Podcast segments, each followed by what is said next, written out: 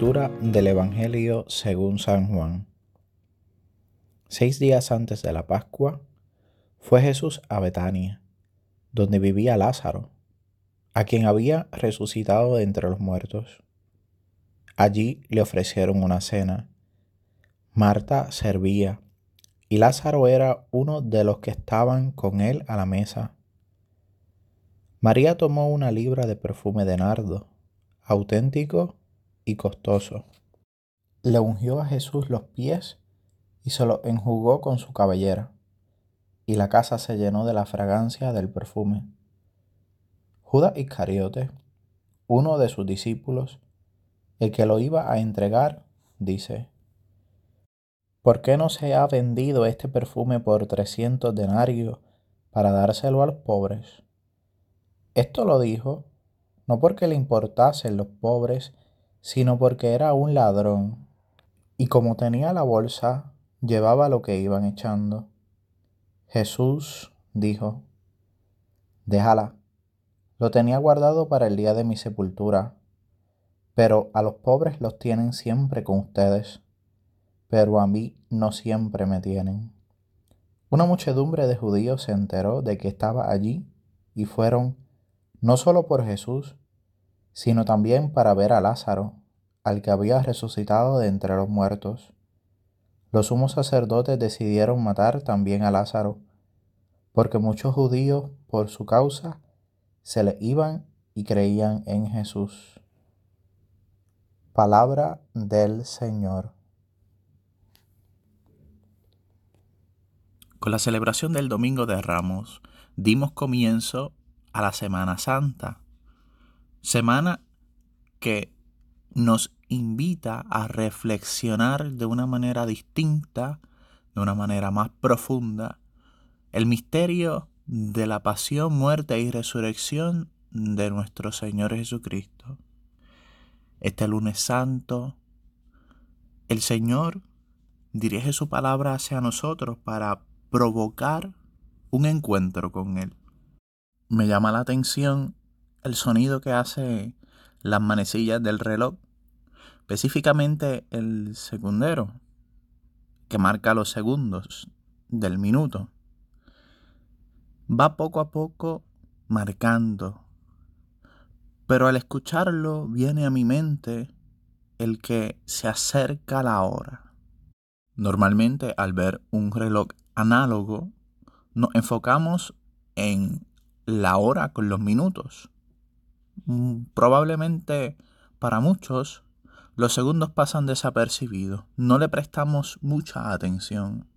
Pero cuando se va acercando la hora de una cita importante, comienza a tener importancia los segundos y la hora de la pasión se acerca. Cada vez está más presente. El Evangelio de este lunes santo nos presenta el encuentro de una mujer con Jesús. Una mujer que da lo mejor de sí para Dios. Seis días antes de la Pascua, Jesús va por Betania, allá donde vivía Lázaro, en casa de sus amigos, de Marta, de María y de Lázaro. Allí cenaron, Marta servía, Lázaro estaba en la mesa, según nos relata el Evangelio, y María, la hermana de Lázaro y Marta, tomó un perfume de nardo, auténtico y de gran valor. María toma ese perfume, comienza a ungir los pies de Jesús con ese perfume y a enjugar con su cabellera los pies de Jesús, a lo que Judas hace un reclamo, diciendo que por qué ese perfume no se vendía y el dinero recaudado se daba a los pobres. El Evangelio ya nos relata que esa no era la intención de Judas Iscariote, sino que él lo que quería era robarse el dinero, pues era un ladrón. Esta escena evangélica debe llevarnos a reflexionar sobre lo que nosotros damos a Dios. ¿Qué parte de nuestra vida nosotros ofrendamos a Dios. María, la hermana de Lázaro y de Marta, tenía guardado aquel perfume para el día de la sepultura de Jesús, pero ella, al ver que tenía al maestro con ella, cara a cara, no esperó al momento en que Jesús muriera, quiso darle lo mejor de sí en vida. Quiso donar aquello que tanto valoraba para Jesús en vida. Es una expresión de una donación de la vida, una ofrenda de amor al Señor. Ante esto nosotros debemos preguntarnos qué parte de nuestra vida, qué aspecto de nuestra existencia nosotros estamos dando al Señor. Un Dios que nos llama al amor, nosotros le estamos respondiendo con amor. La verdadera riqueza de la vida de cada persona está en donar la vida, ofrendar la vida a Dios y al prójimo. Quien la retiene para sí se hace verdaderamente pobre. Ya lo ha dicho Jesús en el mismo Evangelio. Nadie tiene amor más grande que el que da la vida por sus amigos.